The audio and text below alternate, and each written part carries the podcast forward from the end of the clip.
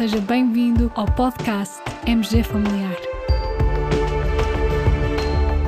Um podcast sobre temas pertinentes que nos fazem refletir e frequentemente com implicações para a prática clínica. E damos as boas-vindas ao nosso anfitrião, professor Carlos Martins.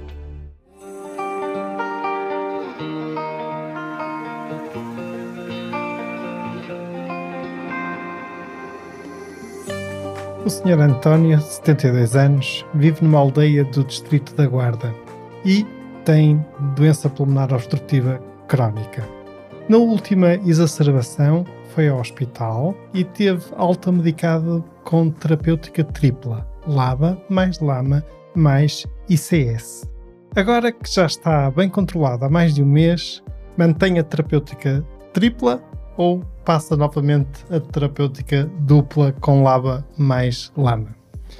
Caros colegas, este quiz vem a propósito de um webinar que tivemos muito recentemente e também a propósito do lançamento muito recente, há cerca de duas semanas, das novas guidelines de abordagem e tratamento da DPOC, as Guidelines Gold 2023.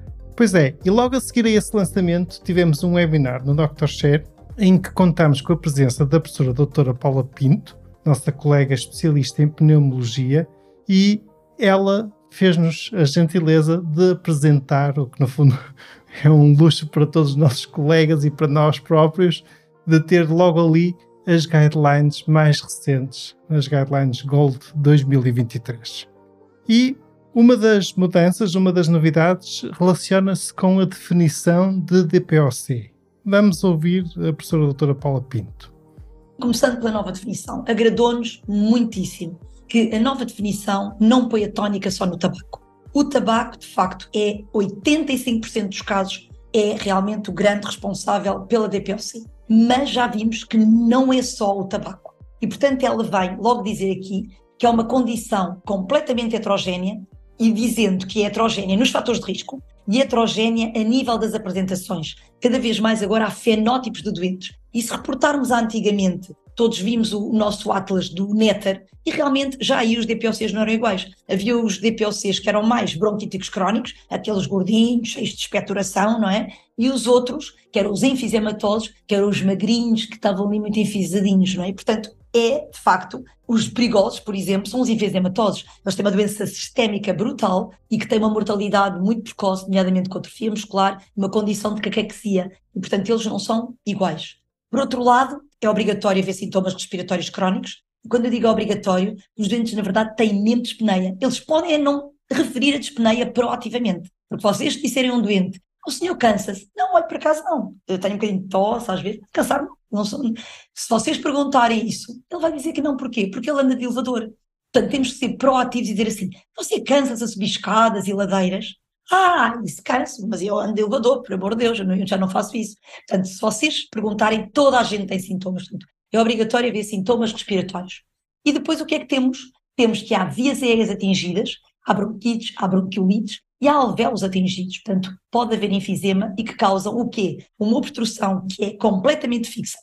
Contrariamente à asma, que a obstrução pode ser basal, mas depois pós pós-broncodilatador, ela não se mantém obstruída e até a asma pode ter até uma espirometria normal em períodos de intercrise e pode ser progressiva. Curiosamente, pode ser progressiva se não fizermos terapêutica e muitos doentes podem estabilizar e alguns até, curiosamente, estamos a ver em alguns trabalhos, podem até melhorar, coisa que não sabíamos isso. Então, em resumo, e indo um pouco mais de encontro à letra da nova definição, doença pulmonar obstrutiva crónica é uma condição pulmonar heterogénea, caracterizada por sintomas respiratórios crónicos, que podem incluir dispneia, tosse, expectoração, exacerbações, devido a anomalias das vias aéreas, por exemplo, no caso de bronquite, bronquiolite, e ou dos alvéolos, no caso de enfisema. E todo este quadro causa obstrução do fluxo aéreo que pode ser persistente e com frequência progressiva. Fica aqui então a nova definição da DPOC. Outra grande novidade destas recomendações Gold de 2023 é o novo quadro de avaliação do nosso paciente, aquilo que normalmente é considerado o Assessment Tool. Certamente que estão lembrados que havia um quadro que tinha quatro quadrantes com as letras A, B, C, D. Esse quadro eh, foi retirado destas recomendações e foi substituído por um quadro em que temos A, B, E. O Gold 1, 2, 3 e 4, nessa perspectiva, mantém-se tudo igual. A grande diferença está então no novo quadro A, B, E. Temos aqui a história de exacerbação, em que aqui é que mudou. O que é que mudou? Vamos pôr os sintomas em baixo, que já eram, portanto, o A e o B, que era quem tinha poucos sintomas, quem tinha muitos sintomas e quem não tinha grande risco de se exacerbar. Quem é as pessoas que têm pouco risco de se exacerbar? Foi quem não se exacerbou no último ano ou se exacerbou moderadamente. Portanto, o que é que é moderadamente? Se foram tratados, por exemplo, na medicina geral e familiar, em que apenas fizeram corticoide oral e ou antibioterapia, se eventualmente tivessem sinais de infecção respiratória bacteriana. E depois aqui é que foi a diferença. Aqui haviam, se lembram, o C e o D. Acabaram com o C e D porque não interessa se é C e D, o que interessa é o E. É que é haver risco de exacerbação. Em resumo, no lugar do tal quadrado em que antigamente tínhamos o A, B, C, D, neste momento temos então um quadrado com A, B no andar de baixo desse quadrado e no fundo aqui estão os doentes com zero ou uma exacerbação moderada, neste sentido, exacerbações que não conduziram à necessidade de recurso ao serviço de urgência ou de internamento hospitalar, e no andar de cima deste quadrado passamos a ter o E. E nesse aspecto há aqui uma mnemónica fácil, porque E corresponde precisamente à palavra de exacerbação. E aqui então estão incluídos os doentes que tiveram pelo menos duas exacerbações moderadas ou mais do que uma exacerbação com necessidade de recurso ao hospital. E aqui não é necessário o internamento hospitalar para ser considerado, basta um recurso, por exemplo, ao serviço de urgência. Se bem se recordam, este quadrado ABCD nas recomendações anteriores era relevante porque depois tinha correspondência com a terapêutica. Essa correspondência mantém-se agora no novo quadrado ABE. Grupo A, como é pouco sintomático, é dar só um broncodilatador, habitualmente damos o LAMA, que é mais ao encontro da DPOC, é um antissecretor e é mais protetor de exacerbações futuras. E cá está o grupo B, dar-lhe tudo, LABA e LAMA, porque é um sintomático de grande porte, não é? Aqui o E é o grande exacerbador. Então o grande exacerbador é o quê?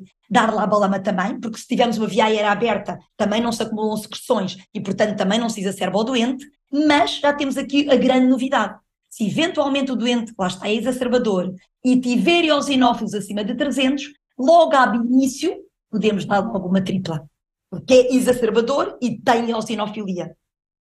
Como devem calcular perante estas novidades, os nossos colegas que estavam a participar e a assistir ao nosso webinar efetuaram várias perguntas pertinentes. Vou partilhar agora duas ou três que acho que são relevantes e interessantes também aqui para este episódio do nosso podcast. Uma das perguntas realizadas por um colega dizia o seguinte: então, se o doente não for exacerbador, mas tiver eosinofilia acima de 300, não se deve medicar com o ICS? Exatamente, pergunta fabulosa. O que é que aí o colega tem que ver? Se não é asma. Aí é que é fundamental ver se não é asma, porque é pouco provável que uma pessoa tenha eosinófilos assim se calhar se não tiver outra coisa. A primeira é ver parasitas. Essa é a primeira. Estamos a ter cada vez também mais parasitas. Até porque tem havido também muitas pessoas que vêm de outros países e, portanto, muitos migrantes e temos tido muito mais parasitas. Portanto, fazer logo a parte dos parasitas, a análise a parasitas e depois ver uma história bem detalhada da asma, nomeadamente aqui temos que ter também sempre a espirometria e a espirometria ver se não tem uma prova de broncodilatação muito positiva. Se a prova de broncodilatação for muito positiva, se calhar o doente é capaz de ter asma realmente e, portanto, aí sim vai ser medicado, mas vai ser medicado no sentido de preventivamente, ele não tem exacerbações, mas como é asma, tem que levar um ABCS. Uma pergunta muito bem feita. Uma colega nossa fez a seguinte pergunta: se tivermos um doente a fazer LABA mais ICS a longa data e estiver bem controlado, devemos substituir? Epá, esta pergunta fabulosa foi dada no nosso congresso. Vocês fazem perguntas de pneumologia, fabulosa. Lá BCS tem que ser visto. Se o doente era um exacerbador antigo, não se pode tirar. Lá está. Não se pode tirar porque era tirar o tal beta-bloqueante e o clopidogrel. Tem que se vir a história para trás. Ele era um exacerbador antigo, de todo não pode tirar. Tem que lá estar o ICS. Mas se calhar, como disse o professor Carlos, ele está a pouco broncodilatado. Passa para tripla. Se vamos ver a história antiga e o doente nunca foi exacerbador na vida, mas deram-lhe o LABA ICS por dar cá aquela palha e nunca foi exacerbador, ele está mal medicado. Passa para LABA-LAMA. É isso mesmo.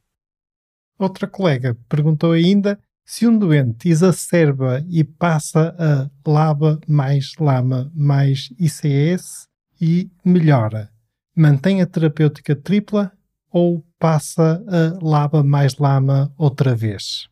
É isso mesmo, era o que nós fazíamos antigamente. Nada do que a cardiologia. Teve um infarto, mas já não teve mais. Vamos lá tirar o clopidogrel, tirar o beta-bloqueante. Não. Quem está bem, a equipa que está bem, não muda nunca mais. Desde que o corticoide tenha sido bem prescrito da primeira vez da primeira vez. Portanto, se nós uhum. vimos que o doente era exacerbador e agora está com a tripla, já não se exacerba porque está bem medicado. E aí não muda. E não é necessário olhar sequer para os eosinófilos? Boa pergunta, professor Carlos. Não é preciso mais, porquê? Porque ele era um exacerbador e agora, como tem o corticoide inalado, era um exacerbador com eosinofilia, está a ver? Foi okay. posto bem, porque era com eosinofilia. Agora, nunca mais precisamos de ligar para os eosinófilos, porque os próprios corticoides inalados reduzem os eosinófilos. Portanto, quando nós pomos a terapêutica inalada com corticoides inalados de manutenção, temos que ver os eosinófilos em fase estável.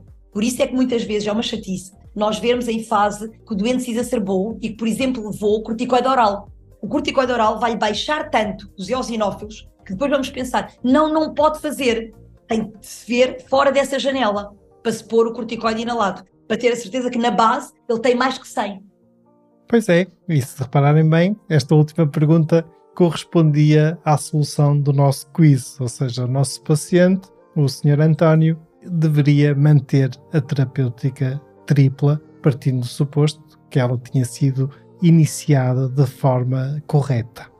Caros colegas, com este episódio partilhamos vários links relevantes, nomeadamente o link de acesso ao webinar na íntegra, em que na primeira parte desse webinar a professora Paula Pinto apresenta o essencial do Gold 2023, portanto, para quem quiser saber algo mais, tem aí uma boa fonte de conhecimento. Partilhamos também o link de acesso às recomendações originais do Gold 2023 e ainda o link de acesso a um algoritmo com os dois quadros principais do estadiamento e da terapêutica, de acordo então com as novas recomendações. Muito obrigado por nos ouvirem. Fiquem bem, continuem bem. Até ao próximo episódio.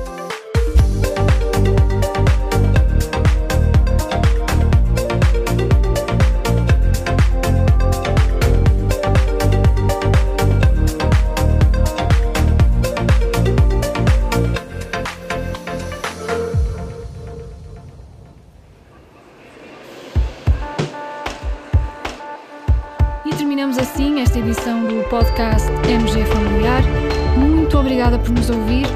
Se desejar completar a sua leitura, muitos dos conteúdos abordados neste podcast estão disponíveis em www.mgfamiliar.net. Até ao próximo episódio.